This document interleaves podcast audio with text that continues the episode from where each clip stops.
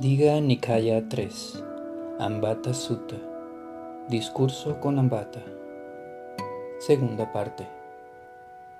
Después de escuchar a Ambata, el Buda pensó, este joven brahman insulta con desprecio a los sakyas, con la acusación de ser inferiores, pues yo le preguntaré por el origen de su familia Así que el Buda le preguntó al joven Brahman Ambata, Ambata, ¿de qué familia eres?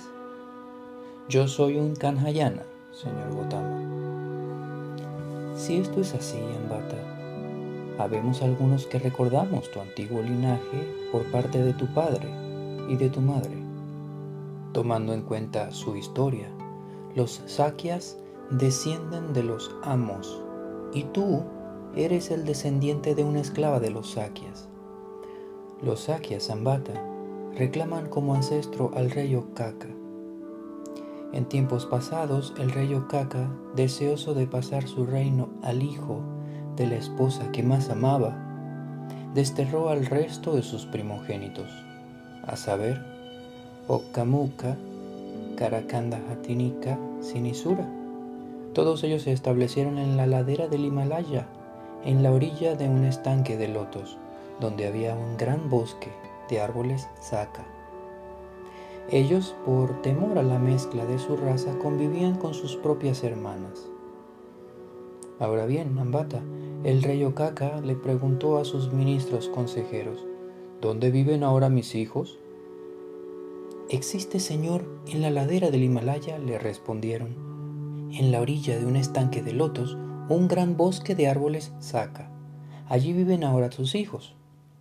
Ellos, por temor a la mezcla de su raza, conviven con sus propias hermanas.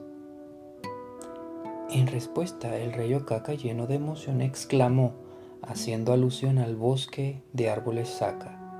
Señores, mis hijos son en verdad saquias.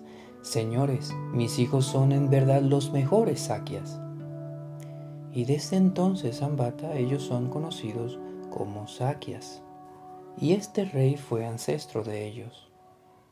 Ahora bien, el rey Okaka tenía una esclava llamada Disa. Ella dio a luz a un negrito. Apenas recién nacido, el negrito dijo a su madre, Lávame mamá, báñame mamá, quítame la impureza y así te seré útil. Ahora bien, Ambata, así como ahora los hombres ven a los trasgos y los reconocen como trasgos, en aquel entonces llamaban negros a los trasgos, utilizando la palabra canja. Por eso cuando nació el niño ellos dijeron, apenas nació, éste habló. Un negro, un canja, ha nacido, un trasgo ha nacido.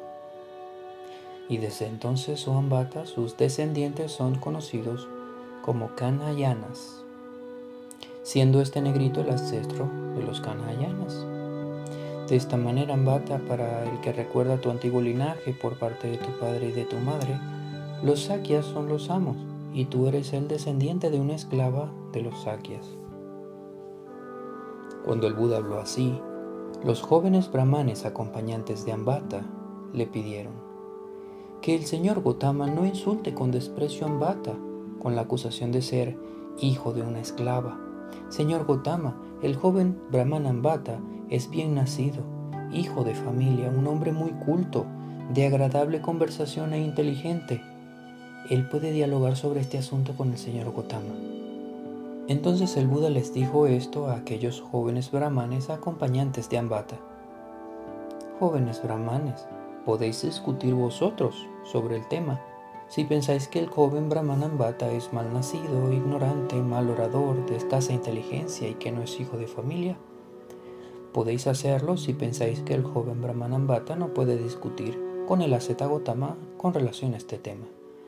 Pero si realmente pensáis que el joven Brahmanambata es bien nacido, hijo de familia, muy culto, de agradable conversación, un sabio que puede discutir con el asceta Gotama en relación a este tema, entonces vosotros quedaos tranquilos y que el joven Brahmanambata tenga un diálogo conmigo. Señor Gotama, permaneceremos en silencio y dejaremos al joven Brahmanambata. pues él es muy capaz de dialogar con el señor Gotama con relación a este tema. Entonces el Buda le dijo esto al joven Ambata. Ambata, he aquí una pregunta razonable para ti. Puede que no te guste, pero deberás responderla. Si tú no respondes o si te evades con una cosa por otra, o si permaneces en silencio o si te vas, tu cabeza se partirá en siete pedazos. ¿Qué dices tú de esto, Ambata? ¿No has oído decir a los brahmanes ancianos, venerables, que son maestros de maestros, de dónde provienen los kanhayanas y quién es el ancestro de los kanhayanas? Cuando el Buda habló así, el joven brahman Ambata permaneció en silencio. Por segunda vez, entonces el Buda le hizo la pregunta y Ambata permaneció en silencio. Así que el Buda le dijo, el momento de responder es ahora, Ambata, no es momento de permanecer en silencio. Aquel a quien el Tathagata hace una pregunta razonable por tres veces y no responde, su cabeza se partirá en siete pedazos. En ese momento el espíritu Vajirapani, sosteniendo un gran martillo de hierro ardiente en llamas, incandescente, se paró en el aire, encima del joven Ambata, pensando, si Ambata no contesta cuando se le pregunte por tercera vez, partiré su cabeza en siete pedazos.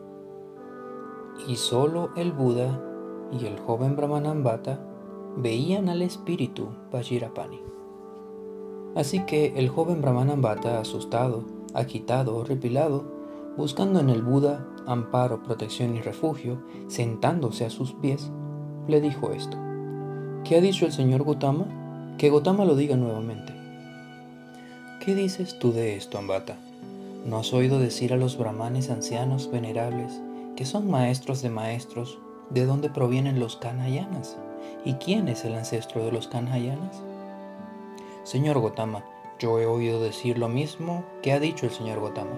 De ahí provienen los Kanhayanas y aquel es el ancestro de los Kanhayanas. Cuando el joven Brahmanambata habló así, los jóvenes brahmanes dijeron gritando y vociferando, Señor, el joven Brahmanambata es mal nacido, no es hijo de familia, es hijo de una esclava de los sakyas. Los sakyas son los amos del joven Brahmanambata. Nosotros pensábamos que podíamos menospreciar a la Zeta Gotama cuando en realidad decía la verdad. Y el Buda pensó, estos jóvenes están insultando con desprecio al joven Brahmanambata con la acusación de ser hijo de una esclava. Vamos pues, liberémoslo. Así que le dijo esto a aquellos jóvenes. Oh jóvenes, no insultéis al joven Brahmanambata con la acusación de ser hijo de una esclava.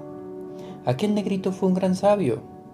Él, habiendo ido a la región del sur, aprendió de memoria un mantra sagrado Luego fue a donde se encontraba el rey Okaka y le pidió a su hija Madarupi. El rey Okaka pensando, ¿quién es este que siendo hijo de una esclava me pide a mi hija Madarupi? Encolerizado, desagradado, puso una flecha en su arco, pero el rey no era capaz ni de lanzar la flecha ni de retirarla. Entonces los ministros y consejeros del rey acercándosele le dijeron esto al sabio negrito. Tenga clemencia con el rey, tenga clemencia. El rey estará salvo, respondió. Pero si el rey suelta la flecha hacia abajo, toda la tierra hasta donde se extiende el dominio del rey será destruida. Venerable Señor, tenga clemencia con el rey y tenga clemencia con su país. El rey estará salvo, el país estará salvo, pero si el rey suelta la flecha hacia arriba, no lloverá durante siete años hasta donde se extiende el dominio del rey. Venerable Señor, tenga clemencia con el rey, con el país y con la lluvia. El rey estará salvo, el país estará salvo y lloverá, pero que el rey apunte la flecha hacia su hijo mayor. Su hijo mayor estará a salvo y seguro. Entonces, oh jóvenes, los ministros del rey Okaka le dijeron, que Okaka apunte la flecha hacia su hijo mayor, su hijo mayor estará a salvo y seguro. Y el rey Okaka apuntó la flecha hacia su hijo mayor. Su hijo mayor estuvo a salvo y seguro. Y el rey Okaka, asustado, agitado, horripilado, amenazado por el castigo divino, entregó a su hija Matarupi. Entonces, oh jóvenes, no insultéis exageradamente al joven Brahmanambata con la acusación de ser hijo de una esclava. Aquel negrito era un gran sabio. Entonces el Buda le dijo al joven Brahman Ambata, Ahora Ambata, ¿tú qué dices de esto? Un joven de la aristocracia Kshatriya vive con una joven brahmana y les nace un hijo. Aquel hijo, nacido de esa aristócrata y esa joven brahmana, ¿recibiría de los brahmanes asiento y agua? Recibiría, señor Gotama. Y los brahmanes le ofrecerían alimentos en banquete funerario o en una ofrenda de arroz cocinado en leche o en un sacrificio o en una tienda para huéspedes. Le ofrecerían, señor Gotama. ¿Y los brahmanes le enseñarían los mantras sagrados o no? Le enseñarían, señor Gotama. ¿Existiría para él alguna limitación con respecto a las mujeres de ellos o no existiría limitación? No existiría, señor Gotama. Los aristócratas ¿Lo consagrarían para una sucesión real? No, señor Gotama, porque del lado materno no es adecuado para el trono. Ahora bien, ¿tú qué dices de esto, Ambata? Un joven, Brahman Ambata, vive con una joven aristócrata, Kshatriya, y les nace un hijo. Aquel hijo nacido de ese joven, Brahman, y de esa mujer, aristócrata, ¿recibiría de los brahmanes asiento y agua? Recibiría, señor Gotama y los brahmanes le ofrecerían alimentos en un banquete funerario o en una ofrenda de arroz cocinado en leche, o en un sacrificio o en una comida para huéspedes? Le ofrecerían, señor Gotama. ¿Y los brahmanes le enseñarían los mantras sagrados o no? Le enseñarían, señor Gotama. ¿Existiría para él alguna limitación con respecto a las mujeres de ellos o no existiría limitación? No existiría, señor Gotama. ¿Los kshatriyas lo consagrarían para una sucesión real? No, señor Gotama, porque del lado paterno no es adecuado para el trono. Así entonces, Ambata, los aristócratas son superiores, los brahmanes son inferiores, incluso si se comparan hombre con hombre o mujer con mujer. Ahora bien, ¿tú qué dices de esto, Ambata? Los brahmanes echan de la ciudad o del reino a un brahman por alguna falta rapándolo completamente y castigándolo con una bolsa de cenizas. ¿Él recibiría de los brahmanes asiento y agua? No, señor Gotama. ¿Y los brahmanes le ofrecerían alimentos en un banquete funerario o en una ofrenda de arroz cocinado en leche o en un sacrificio o en una comida para huéspedes? No, señor Gotama. ¿Y los brahmanes le enseñarían los mantras sagrados o no? No, señor Gotama. ¿Existiría para él alguna limitación con respecto a las mujeres de ellos o no existiría limitación? Existiría limitación, señor Gotama. ¿Tú qué dices de esto, Ambata? Los aristócratas kshatriyas echan de la ciudad o del reino a un aristócrata por alguna falta, rapándolo completamente y castigándolo con una bolsa de cenizas. ¿Él recibiría de los brahmanes asiento y agua? Recibiría, señor Gotama y los brahmanes le ofrecerían alimentos en un banquete funerario o en una ofrenda de arroz cocinado en leche, o en un sacrificio, o en una comida para huéspedes. Le ofrecerían, señor Gotama. ¿Y los brahmanes le enseñarían los mantras sagrados o no? Le enseñarían, señor Gotama. ¿Existiría para él alguna limitación con respecto a las mujeres de ellos o no existiría? No existiría, señor Gotama. Entonces, a este punto, el aristócrata ha llegado a una bajeza tal que lo echan de la ciudad o del reino, rapándolo y castigándolo con una bolsa de cenizas. Pero aun cuando haya llegado a una bajeza tal, entonces los kshatriyas son superiores, los brahmanes son inferiores.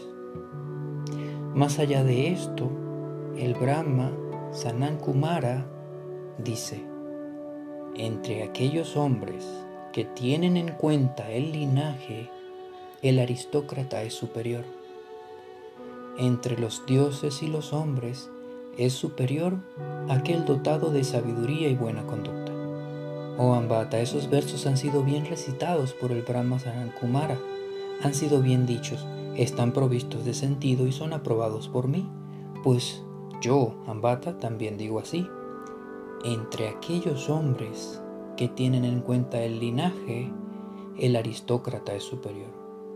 Entre los dioses y los hombres es superior aquel dotado de sabiduría y de buena conducta. Señor Gotama, ¿cuál es en verdad esta sabiduría? ¿Cuál es en verdad esta buena conducta? Ambata, después del logro incomparable de la sabiduría y la buena conducta, no se toma en cuenta el origen, ni se toma en cuenta el linaje, ni se toma en cuenta el orgullo. Tú eres digno de mí, o tú no eres digno de mí. Cuando se recibe o se entrega a una muchacha en matrimonio se toma en cuenta este tipo de discusión. Pues, Ambata, todos aquellos que están atados a asuntos de origen, linaje y orgullo, están lejos del logro incomparable de la sabiduría y la buena conducta. Para lograrlo, deberás haber dejado atrás todas estas cosas. Señor Gotama, ¿y cuál es esta buena conducta? ¿Cuál es esta sabiduría? El Buda dijo esto. Oh Ambata, un Tathagata surge en el mundo, un Arahan, perfectamente iluminado, dotado de saber y buena conducta, bien encaminado, conocedor del mundo, insuperable conductor de los hombres que quieren ser enseñados, maestro de dioses y de hombres, iluminado, afortunado. Él, habiendo conocido, percibido por sí mismo este mundo junto con sus dioses, con Mara, con Brahma, a esta humanidad con sus amanes y brahmanes, con sus dioses y sus hombres, lo da a conocer. Él enseña la doctrina hermosa en su comienzo, hermosa en el medio, hermosa en el fin, en su espíritu y en su letra. Él proclama la vida religiosa realizada en su integridad, completamente pura. Esta doctrina la oye un jefe de familia o un hijo de un jefe de familia o alguien nacido en cualquier otra familia. Él, habiendo oído esta doctrina, adquiere fe en el Tathagata. Él, dotado de esta fe, reflexiona, llena de obstáculos, es la vida de hogar. La vida errante y mendicante es al aire libre. Para el que vive en un hogar, no es fácil llevar esta vida religiosa completamente realizada, completamente pura, pulida como una madre perla. Vamos pues, habiéndole cortado el pelo y la barba, habiéndome vestido con el manto color azafrán, yo he de partir de mi casa para llevar una vida errante y mendicante.